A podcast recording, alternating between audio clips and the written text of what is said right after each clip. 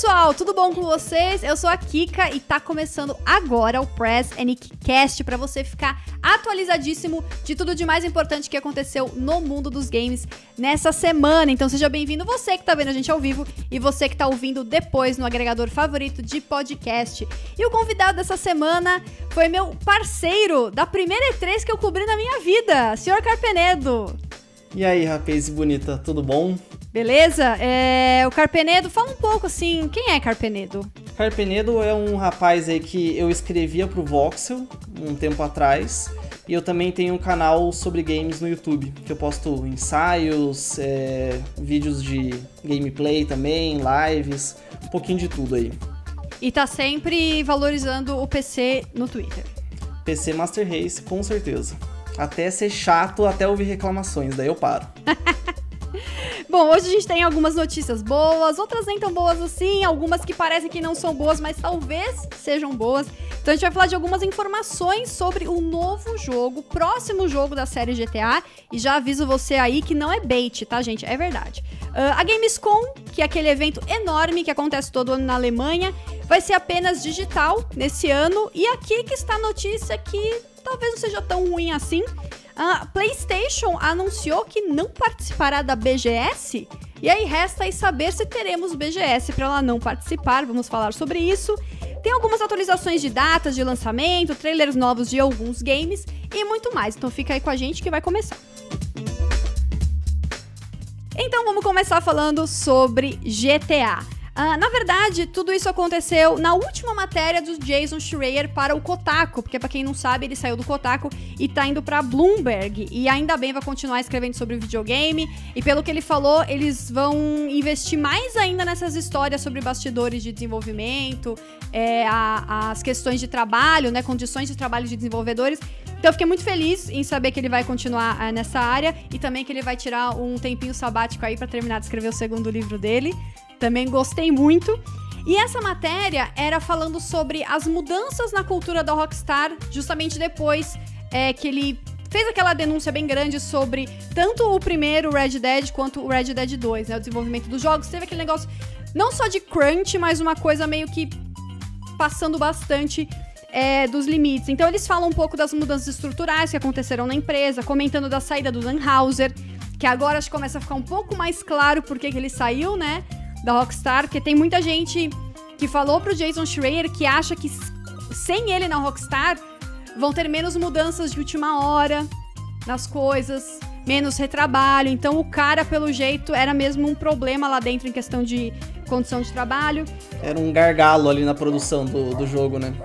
É, porque dava pra perceber que eles eram meio. Os dois irmãos eram meio doidos, né? E, e achava que todo mundo tinha que ser doido igual eles, né? Pelo jeito era, era meio assim a situação. É... E então eles comentam dessas mudanças estruturais e falam justamente de mudanças que eles estão planejando pro desenvolvimento do novo jogo da série GTA. É, eles não falam de GTA 6, né? Só falam que é o novo jogo de GTA. E que eles vão produzir o jogo de uma forma diferente. Ao invés de fazer um jogo gigantesco de uma vez só, entregar esse jogo gigantesco para o público, eles vão fazer um jogo menor, que assim, o menor da Rockstar ainda é um jogo grande, né? Não é um jogo pequeno. Entregar esse jogo pro, pro, pro jogador e depois ir trabalhando em, em expansões pra ir aumentando o jogo aos poucos, né? Pra galera não ter que ficar enlouquecida, fazer crunch e esse tipo de coisa para entregar um jogo gigantesco é, de uma vez só. É, e também comentam que o jogo está no, muito no começo de desenvolvimento. Então tem até alguns devs que falaram que então, assim, tipo, ah, tudo bem, agora eles estão falando isso. Mas será que vai continuar assim quando chegar no final? Essa calmaria toda, tipo, não, faz no seu tempo, não se preocupe. Então eles estão querendo, assim, teve um cara que falou, ó, eu, eu fiquei aqui na empresa porque eu acreditei nessas mudanças, mas eu quero ver quando, quando o bicho pegar, quando estiver perto do lançamento, eu quero ver se vai continuar assim. Então a gente meio que indiretamente aí conseguiu algumas informações sobre o novo GTA que você achou dessas, dessas mudanças da, da Rockstar? Principalmente essa de, de mudar a forma de entregar o jogo, né? De produzir, de entregar o jogo pro público. Eu achei legal que nessa matéria fala tanto do ponto de vista da Rockstar, né? O que, que ela tem é, a dizer sobre aquelas denúncias que foram feitas, mas também é, o Jason entrevistou o Devs, né? Então ele perguntou é, se qual que era a visão deles. E eles receberam com aquele otimismo, mas cautela também. Tipo, tá, a gente ainda tá numa fase inicial de desenvolvimento, beleza, mas e aí, quando tiver chegando a data, e aí vai adiar o jogo se precisar, ou vai ter crunch, eles ainda estão nessa. Mas eu acho que esse negócio de entregar um jogo um pouco menor e depois expandindo ele faz total sentido com que a indústria está funcionando hoje, né? Porque a gente está vendo aí os jogos cada vez mais nesse, nessa pegada de jogos serviço, né? E faz sentido. Se for isso pra, tipo, trazer um alívio pros devs, eu acho totalmente válido. Mas eu acho que bastante gente vai receber isso de uma forma meio meio ruim. Acho que a gente já tem que estar preparado para isso. Tipo, nossa, mas como assim? Esse GTA novo aqui tem menos conteúdo do que o, o anterior, do que o Red Dead Redemption 2. Não, mas espera lá, ele vai receber atualizações. Então acho que vai ser muito é, da parte deles de no marketing também contornar é, essa situação e tentar apresentar da melhor forma possível para o público, né? Porque tem muita gente, isso me deixa meio triste, mas tem muita gente que não tá nem aí pros devs. Tipo, não tá nem aí se o dev tá mais aliviado, que agora eles vão ter revisões na, na forma de trabalhar. Ele só quer o jogo dele do, da melhor forma possível. Então eu tô torcendo muito para que na hora de, de conciliar as coisas a Rockstar penda mais pro lado dos devs, porque jogo bom deles eu acho que eles têm grana para fazer, sabe? Tem grana, tem tempo, então é uma questão de, de prioridade mesmo. É, e, e para as pessoas que acham que não se importam com os devs, o recado é é claro, assim, isso até o Araújo comentou isso na última live quando a gente falou sobre essa coisa de crunch. Isso é ruim para todo mundo, porque as pessoas estão saindo da indústria de jogos. As pessoas não aguentam mais trabalhar. É, eu vi uma matéria uma vez que parece que a, tipo, a aposentadoria dessa indústria é muito mais cedo do que outras. Muitos saem para ir trabalhar em filme ou em outras coisas que tratam os funcionários de uma forma um pouco melhor. Imagino que filme também seja uma loucura, mas menos do que games, né? Então, assim, se, se continuar isso a longo prazo, não vai ter gente boa trabalhando na indústria. Né? A, a Naughty Dog sofreu com esse problema com, com, acho que o The Last of Us Part 2, né? Que foi a matéria também do, do Jason Schreier. Que eles tiveram um problema porque eles tinham muita gente nova trabalhando no estúdio, porque a maioria das pessoas do Uncharted 4 saíram porque não aguentavam mais. Uhum. Ele até menciona que o estúdio tava meio queimado, né? Porque tem muita gente que não queria ir pra Naughty Dog porque já tinha escutado de outros profissionais que era ruim trabalhar lá. Então, assim, se, se isso não for resolvido, vai ser difícil continuar uh, saindo jogos bons. E eu achei legal essa ideia da Rockstar e eu acho que pode até ser uma nova forma de, de produzir jogos daqui para frente, né? Eu, eu, não, eu não vejo ele muito como um jogo como serviço, assim.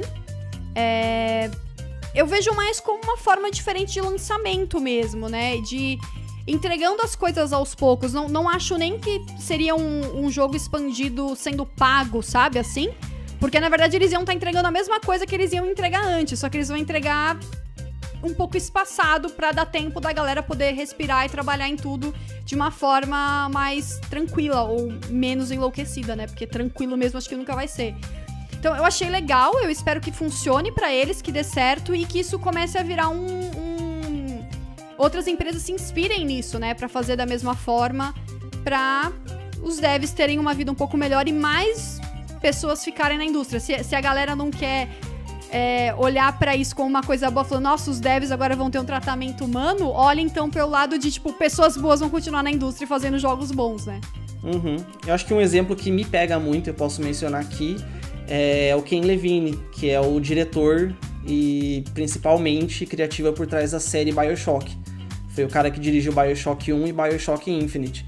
E ele falou que o processo de desenvolvimento do Infinite foi tão assim desgastante, surtou tanto ele, que mesmo com o sucesso comercial do jogo, mesmo tendo todos os recursos e tudo para continuar fazendo BioShock, ele não quis mais. Ele tipo, é, a Irrational Games, o estúdio acaba aqui, né? Vamos transformar isso num estúdio de 20 pessoas. Eu quero uma parada mais indie, pra, porque vai ser melhor para minha saúde mental, assim.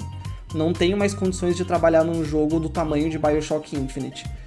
E a gente tá até hoje sem um jogo da franquia BioShock e sem um jogo dele, né? Ele tá desenvolvendo um jogo menor, mas tipo, fazem muitos anos, desde 2014, que não tem nada sobre isso. É, Bioshock vai voltar agora para um outro estúdio, mas assim, a gente viu na pele, os fãs de Bioshock, como eu, viram que essa carga de trabalho exaustiva pode prejudicar muito o futuro das franquias. Tipo, o jogo saiu, foi bom, mas tá, que preço, sabe? E o. O Now You, Now you Lose. Todos perdemos, infelizmente. Ele comentou aqui de No Man's Sky, né? Que começou meio, meio ruim. Vou, vou suavizar um pouco o que ele falou. E foi melhorando aos poucos, aqui não tem problema lançar um jogo com pouco conteúdo. É, mas a verdade assim, só pra deixar claro que a, a, a, Rockstar tá falando que vai ser um jogo de escopo menor, mas pro padrão Rockstar ainda vai ser um jogo enorme. Né? Isso eles deixaram bem claro na matéria. Tipo, eles vão diminuir o escopo deles, inicialmente, mas não quer dizer que vai ser um jogo pequeno. Que pros padrões da indústria ainda é grande. Ainda vai ser um jogo grande. Então, essas são as a primeira vez que a Rockstar meio que fala sobre o próximo jogo de, da série GTA, né? Porque a gente sabia que tava. Eu, eu confesso até que eu fiquei um pouco impressionada que ele tá no começo do desenvolvimento.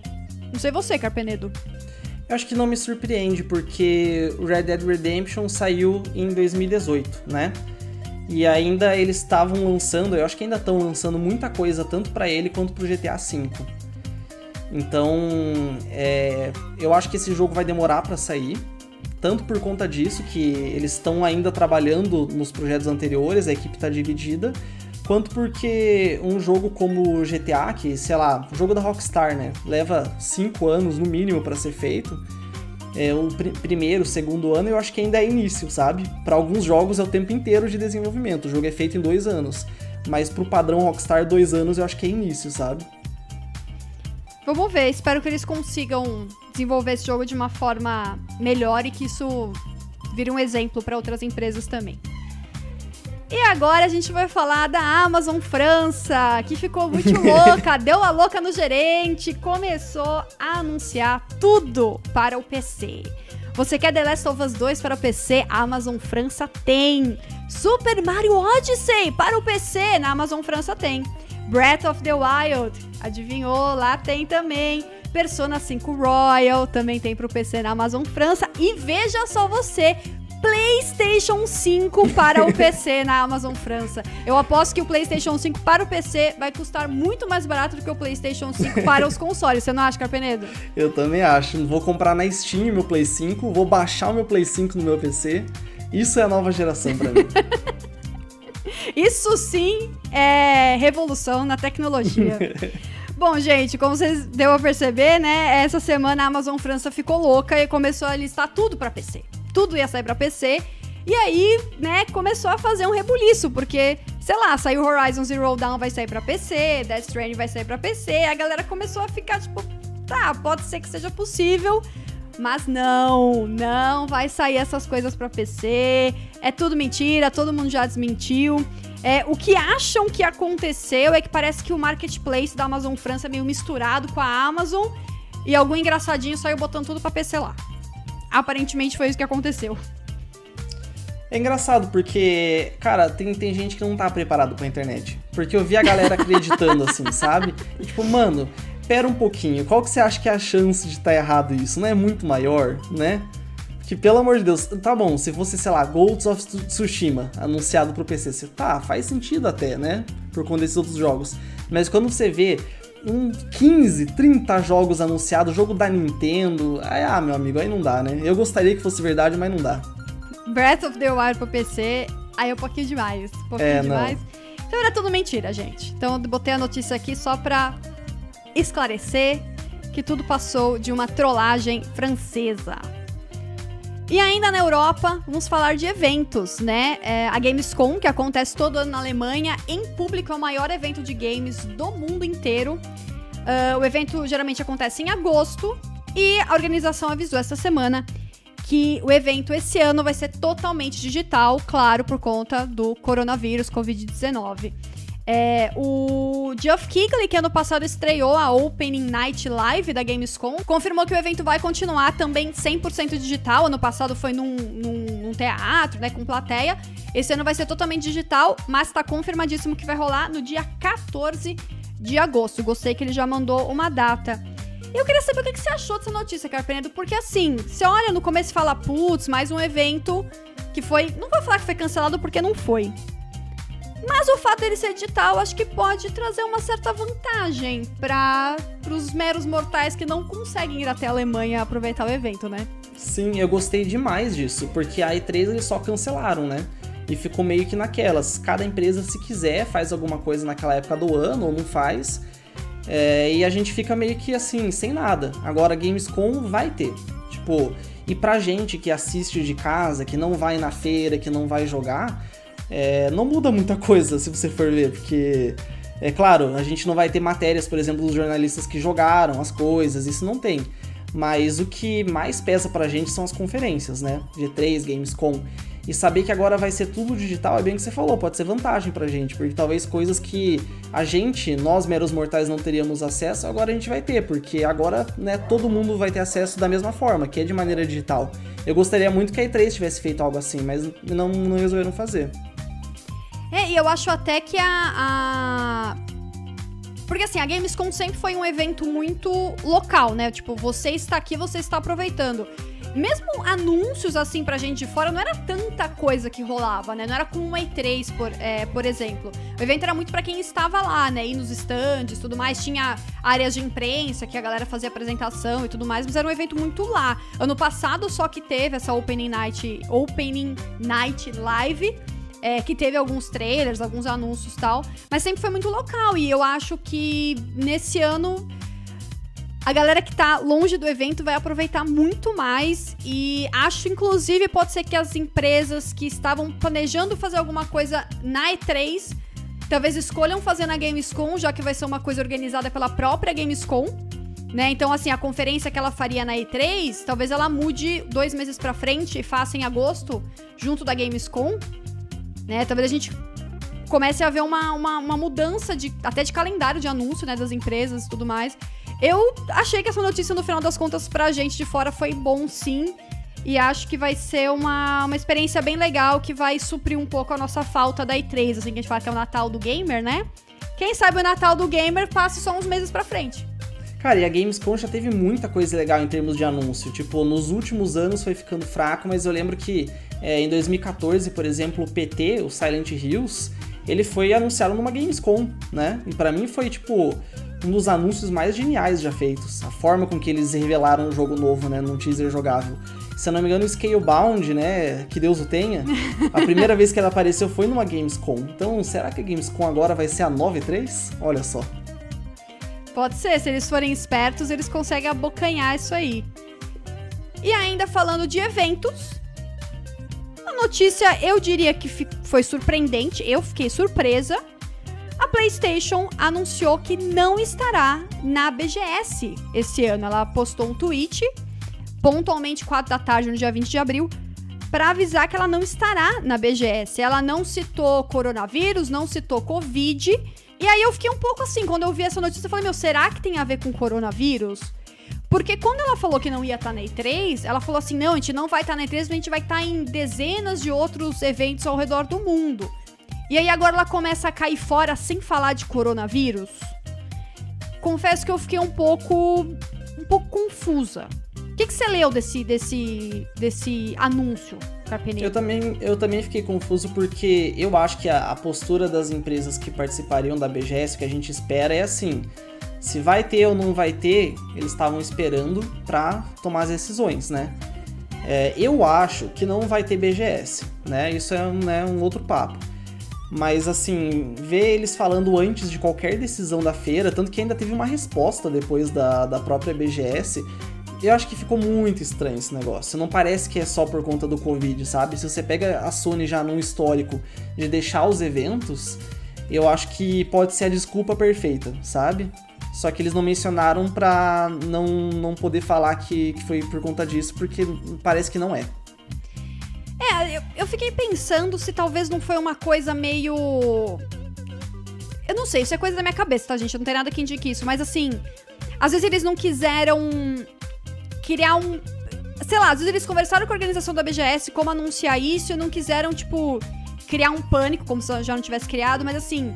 Se eles falassem que era por conta do coronavírus, podia colocar em mais em xeque a, a existência do evento, sabe?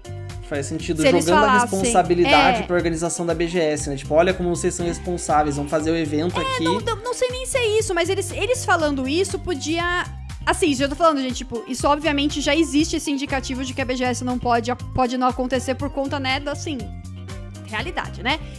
Mas vamos supor que, né, na cabeça das pessoas, outubro ainda tá longe. É, eu acho que se eles falassem, né, tipo, ah, é por conta do coronavírus, podia plantar a semente na cabeça das pessoas que ainda não estão com a semente plantada de que o coronavírus vai prejudicar a BGS como um todo, entendeu? É, então, talvez eu acho que. Talvez eles não. Ah, eu não sei. Acho que talvez eles quiseram sair do evento sem deixar chato pra BGS, só jogaram. Falaram assim: ah, a gente não vai participar, não quiseram falar por quê. Não sei se é isso. Mas como, Car... como o Carpenedo falou, ó, eu confesso, eu até semana passada tava achando que a BGS ia rolar. Na verdade, até semana passada eu tava achando que até a Gamescom. É, esse negócio do coronavírus é, é- é curioso, porque conforme a semana vai passando, tudo, tudo vai indo mais pra frente, assim, né? Tipo, quando a gente tava lá no começo de março, ah, não, final de abril vai estar tudo de boa. Aí agora que a gente entrou de abril, não. Final, final de maio, acho que vai estar tudo de boa. Tipo, vai tudo indo mais pra frente, né? Conforme as coisas vão passando. Então, assim, se em fevereiro eu achava que não, imagina, Gamescom, Gamescom vai ser cancelada, agosto tá muito longe, né? Agora eu já, já vejo que não ia dar mesmo. E eu, e eu acho que o mesmo vai acontecer com a BGS, assim, a gente vai começar a ir um pouco mais pra frente. Na verdade, eu acho que o mundo todo esse ano, acho que não vai ter nada de aglomeração. Eu acho que talvez a gente volte a uma, uma vida normal de, assim, de poder ir no mercado, né? Poder ir num, num aniversário de amigo com menos gente, na casa de alguém, mas acho que a aglomeração. É, a aglomeração eu não. Eu já tô achando que não vai rolar mesmo esse ano. É, comigo foi cair a ficha essa semana mesmo, porque esse negócio de você fazer distanciamento social é, também é meio que adiar um pouco do problema. Na verdade, você tá parcelando, né? Ao invés de você pegar o problemão tudo de uma vez só e colapsar tudo, você vai parcelando, só que também você vai adiando. Então isso é, prolonga o problema e a gente agora tem que se adaptar, como o, Atila, biólogo pesquisador, falou, a gente tem que se adaptar a um novo normal, né? As coisas não vão voltar a ser como era em 2019. Então, evento do jeito que a gente conhecia, pelo menos agora em 2020, talvez até 2021, esquece. Eu acho que não vai rolar. Também já tô me conformando com essa, com essa ideia, assim, mas. De certa forma, eu entendo a organização da BGS não tá falando de cancelamento agora. Eu, Uhum. eu compreendo, eu não, eu não condeno eles de não estar falando de cancelamento agora. Sim. Mas eu acho que no fundo eles sabem, assim, que as chances são grandes de. Sei lá, é. Provavelmente não vai dar pra aglomerar um monte de gente, sabe? Não é um evento pequeno. É um evento com milhares de pessoas, né? Não, você tem um negócio que define a aglomeração, é aquilo. É a maior aglomeração que eu já vi na minha vida.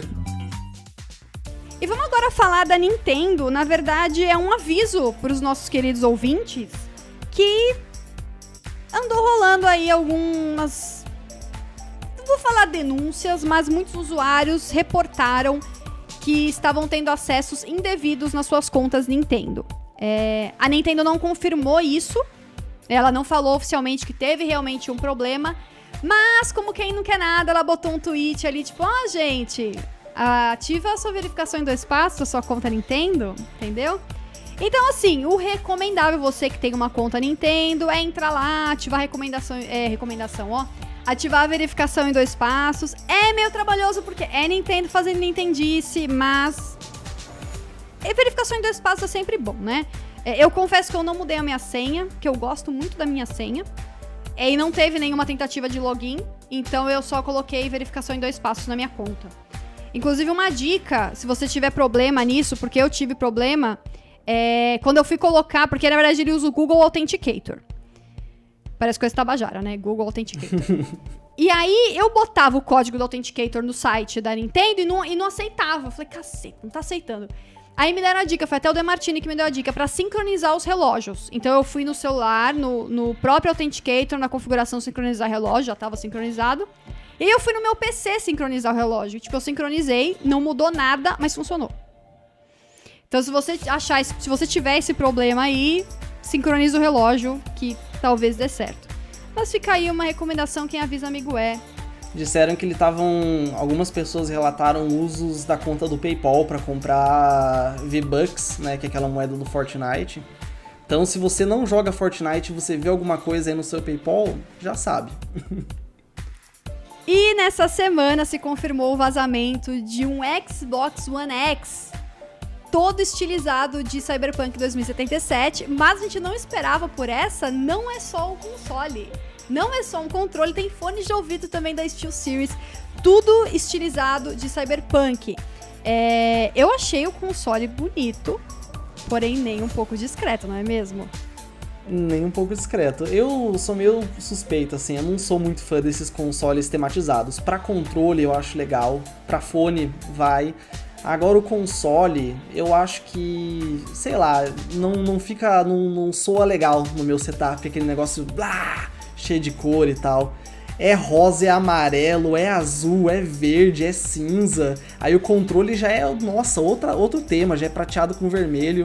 Eu achei um pouco demais. Achei que pecou um pouquinho pelo exagero. Eu sei que combina com a ideia do Cyberpunk, mas pro console eu não gostei muito não. Eu, é assim, uma coisa que eu achei. Eu achei uma coisa que eu achei legal é que ele, apesar de ser temática cyberpunk, ele não tem cor de rosa. Porque isso é batido. Inclusive, o meu canal é temática cyberpunk cor de rosa. Estou, estou dentro do batido. Mas achei legal. É, mas assim, eu achei meio. Eu achei meio. Ele brilha no escuro. E quem deixa no quarto faz como na hora de dormir? por ser Cyberpunk faltou um negócio, LED RGB. Até ia dar mais performance para a máquina. Eu acho que é uma oportunidade desperdiçada aí. Esse bundle, ele chega em junho de 2020, é, antes do jogo, né? O jogo vai vir um voucher digital para você baixar depois. O controle já está à venda, inclusive separado do bundle, né? Claro, se você quiser. Infelizmente, o console já está confirmado que não virá para o Brasil. Ele é uma edição limitadíssima, tem só 45 mil unidades. E vai ser a última edição especial do Xbox One X que vai existir, porque depois a gente vai passar para a próxima geração, né? Então essa será a última. Apenas 45 mil unidades, é, sem Brasil aí na lista de, de países que vão receber. O controle já tá à venda, como eu falei, por 75 dólares. E eu tô esperando a assessoria confirmar para mim se vai vir pro Brasil é, esse controle, porque eu confesso que eu fiquei bem interessada no controle. O controle é legal, né? Só o controle. Eu tenho um controle de Gears aqui, que é a coisa mais linda do mundo. É, não sei, pra console me incomoda, mas pra controle não. E esse, esse controle eu achei bem legal. E tem outros acessórios também, como por exemplo, tem os fones da Steel Series daquela série Arctic, que eu tenho certeza que são excelentes, porque o melhor fone que eu já usei na minha vida foi um da Steel Series. É, e aí são, na verdade, são vários modelos, né? Não é um modelo só, são, mas é tudo mudando a estética, né? Tem o do, o do, do Silver, Silver Hand, aí tem do, dos militares lá do jogo, tem tudo aí, tem vários modelos. Os fones são bem bonitos. O fone eu achei legal, você achou legal o fone? Eu curti, achei bem massa. O fone é legal e também já estão à venda os fones. Também não, não deve vir pro Brasil. Este Series quase não tem coisa aqui mais no Brasil. Então acho bem difícil uma edição limitada dessa vir pra cá, viu? E aí tem também um HD externo de Cyberpunk. Esse eu achei legal. Sim, bem inusitado, né? Achei legal, compraria. Esse, esse eu acho que também não vem para o Brasil, porque no próprio site da Microsoft eles falam que vai estar disponível em junho dos Estados Unidos e Canadá. Eles mesmos já entregaram esses dois países só. É, e tem também, aí aqui entra aquela polêmica, não, não, vou entrar nesse, não vou entrar nessa não. O carregador de, a bateria e carregador do controle que in, combina com o controle, né? O encaixe ele continua as curvas. Uhum. E ele é bem, a, bem tematizado ali no console mesmo, né? Mesmas cores e tudo mais. E agora vamos falar de algumas novidades de jogos. Olha só, porque agora a gente só falou assim, coisa da indústria, evento, mas não falamos de jogo ainda, vou falar agora.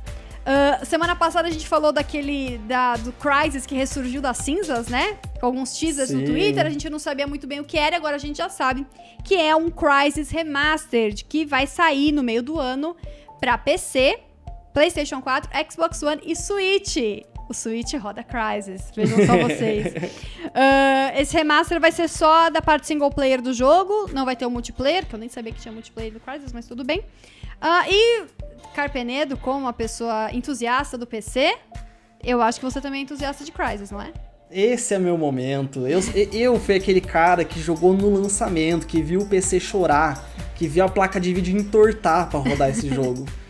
Eu, eu sei o que, que era Crysis quando ele saiu, o sofrimento que era para rodar aquele negócio.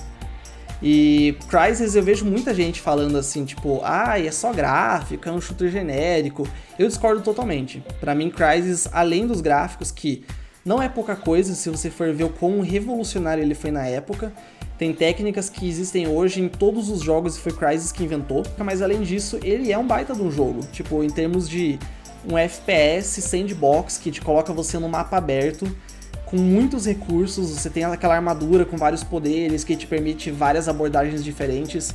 Ele foi um jogo bem assim impactante para mim na época, em termos de a liberdade que ele me oferecia. Tanto que Far Cry é um filho de Crysis, né? O primeiro veio antes, foi feito pela Crytek inclusive, mas a série Far Cry, depois que foi feita pela Ubisoft, bebeu muito da fonte do primeiro Crysis. Então eu acho que é um jogão que merecia mais reconhecimento. E agora um remaster é a oportunidade da gente ver muita coisa de nova geração assim chegando nesse jogo, nesse remaster, né? Eles já confirmaram, por exemplo, que ele vai ter suporte a Ray Tracing no PC e vai ser via software. Isso é o mais curioso, porque até agora todos os jogos que a gente tem visto com Ray Tracing têm sido é, utilizando a aceleração de hardware e que só existe nas placas de vídeo da NVIDIA, por enquanto, as RTX. E esse eles falaram que não, vai ser uma implementação por software que vai funcionar tanto em NVIDIA quanto em AMD. Então, eu tô bem curioso para ver como é que, é que vai ser essa implementação, se vai estar tá legal, se vai pesar demais.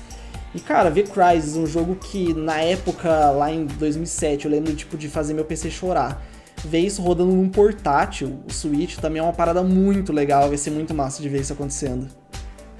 Não, então, o pessoal falou aqui no chat, tipo, o meu PC não roda até hoje Crysis. Aí que tá, o Crysis, ele não foi recebendo atualizações para funcionar bem em computadores modernos.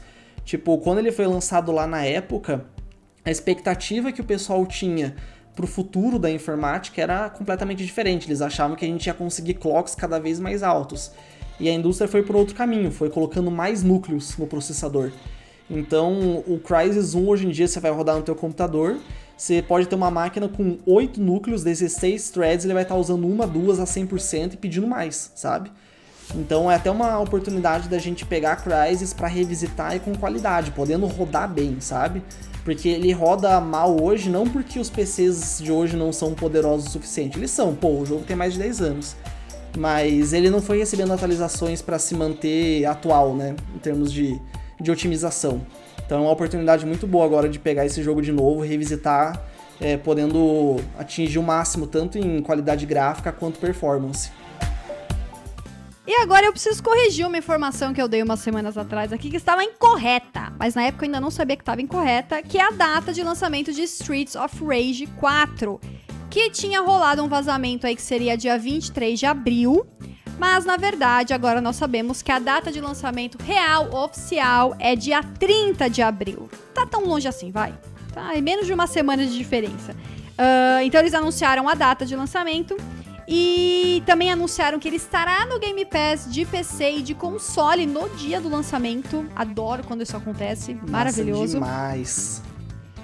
E também anunciaram o Battle Mode, que aparentemente é algo que já tinha nos jogos antigos, mas eu confesso que eu não lembro, que é basicamente o, o modo versus, ou o modo PVP para os gamers mais modernos, né? É, que você consegue jogar um contra o outro no formatinho de, de beat'em up. E aí hoje, hoje, no dia que eu estou gravando esse podcast, teve finalmente a data de lançamento de um dos jogos que eu tô mais empolgada para jogar em 2020. Era em 2019, mas não rolou em 2019. 2020, Desperados 3, da Mimi Production, a mesma que fez Shadow Tactics, Blades of the Shogun. Se você nunca me ouviu falando de Shadow Tactics, Blades of the Shogun, deve ser porque você é novo aqui. Porque eu falo desse jogo toda hora que eu tenho a oportunidade. E a, a empresa tá fazendo a sequência de Desperados. Eu nunca joguei Desperados 1 e 2. Mas eu quero muito jogar o 3 justamente por ser da mesma empresa que fez o Shadow Tactics. E o jogo chega no dia 16 de junho é, para PC, PlayStation 4 e Xbox One. Ele já tá à venda na Steam por 122 reais. Uh, eu acho que, meu, se fosse 300 reais esse jogo, eu comprava. Sério. assim, não tem limites. para eu, para eu pagar por esperar Gado os três. mesmo. Não, é, assim, sem limites, sem limites. Ah, e eu tô muito animada pra jogar esse jogo. Mais do que Ghost of Tsushima. Que é o outro jogo de junho, no caso. Eu não tenho muita bagagem para falar desse jogo, eu só quero dizer que eu amo o nome desse estúdio. Maravilhoso, Mimimi. Mimimi, mimimi. E o logo é uma menininha chorando. Eu acho que tem brasileiro, tem brasileiro nesse negócio ah, aí. certeza, certeza. E pra fechar as notícias sobre jogos, tem o adiamento de Death Stranding da versão de PC, mas não adiou tanto assim. O jogo estava previsto para dia 2 de junho e agora vai ser lançado dia 14 de julho. Então foi aí um mês e meio de adiamento mais ou menos. E eles falaram que foi realmente o motivo, não, não necessariamente coronavírus diretamente, mas o fato das pessoas estarem trabalhando de casa por conta do vírus. Então acho que ainda estão dando uma ajustada ali, né? No, no funcionamento das coisas, então tiveram que jogar um pouco pra frente o lançamento do jogo no PC. É, Carpenedo, imagino que sente muito por essa notícia. Aí que tá, eu, eu tava esperando ele pra jogar no PC, só que o preço que ele tá na Steam, ele tá acho que 249, tá muito caro ainda, sabe? Então, como não é aquele jogo que eu tô naquela urgência de pegar, eu acho que eu vou esperar baixar, então pra mim não afeta muito. Mas eu fiquei feliz que eles, pelo menos assim, adiaram e com uma data e uma data próxima. Não foi igual o The Last of Us Part 2, que tipo, vamos adiar por conta do coronavírus. Já era, tipo, sei lá, terceira vez que eles estavam adiando e sem data, sem data definida. O que só me faz pensar depois desse adiamento do Death Stranding que eles já precisavam adiar o The Last of Us antes, já tava, né, é, daquele jeito e agora foi foi a gota d'água, sabe? E pra encerrar o podcast, a gente tem mais jogo grátis, porque as empresas estão indo todas à loucura, dando jogo de graça pra todo mundo e dessa vez é no mobile. Já teve no PC, já teve pro Play 4, agora mobile e eu vou de novo deixar o recado pra Microsoft liberar o jogo de graça pro Xbox. Estamos sentindo falta. É, E o jogo que tá grátis é o Hitman Go, que é da série Go, né? Da, da Square. E ele tá gratuito agora. Eu até baixei hoje. Eu não sei se quando você estiver ouvindo isso, ele ainda vai estar de graça. Tem uma grande chance de não, que não esteja mais. Então, fica aí o recado pra você vir assistir o podcast ao vivo, porque aí esse tipo de coisa não acontece mais. Você vai saber na hora que o negócio ainda tá disponível, porque se não tá mais disponível, eu já nem falo, entendeu? Aqui. Então, ó, fica aí o convite pra você vir assistir aqui nosso podcast ao vivo. E é com esse convite que eu encerro o podcast de hoje. Muito obrigada a todo mundo que acompanhou ao vivo ou ouvindo depois no agregador favorito de podcast. Mas antes da gente ir embora, o Carpenedo vai fazer o seu jabazão pra vocês saberem onde encontrar Carpenedo. Então, para quem não me conhece, né, só jogar aí no YouTube Carpenedo. Eu tenho um canal onde eu tenho postado vídeos aí toda semana lá. Tem análises, tem vídeos de opinião sobre a indústria de uma maneira geral, vídeos mais técnicos, então às vezes você quer saber ah, o que é esse tal de teraflops, o que isso significa. Tem uns vídeos mais dessa pegada também. E você me encontra também no Twitter, arroba m_carpenedo, tô sempre postando coisas lá, enchendo o saco da galera por ser PC Master Race, mas também muitos, muitas coisinhas legais aí de, de videogames. Então valeu, Carpenedo, por ter aceitado o convite para participar aqui do podcast. E lembrando a todos, já falei um pouquinho antes, eu vou falar de novo, que o podcast é transmitido todas as terças-feiras ao vivo no meu canal da Twitch, que é twitch.tv barra superkikachu. Então, se você quiser assistir ao vivo, está mais do que convidado. Valeu, Carpenedo, valeu, pessoal que acompanhou, e a gente se vê na semana que vem. Valeu, galera! Tchau!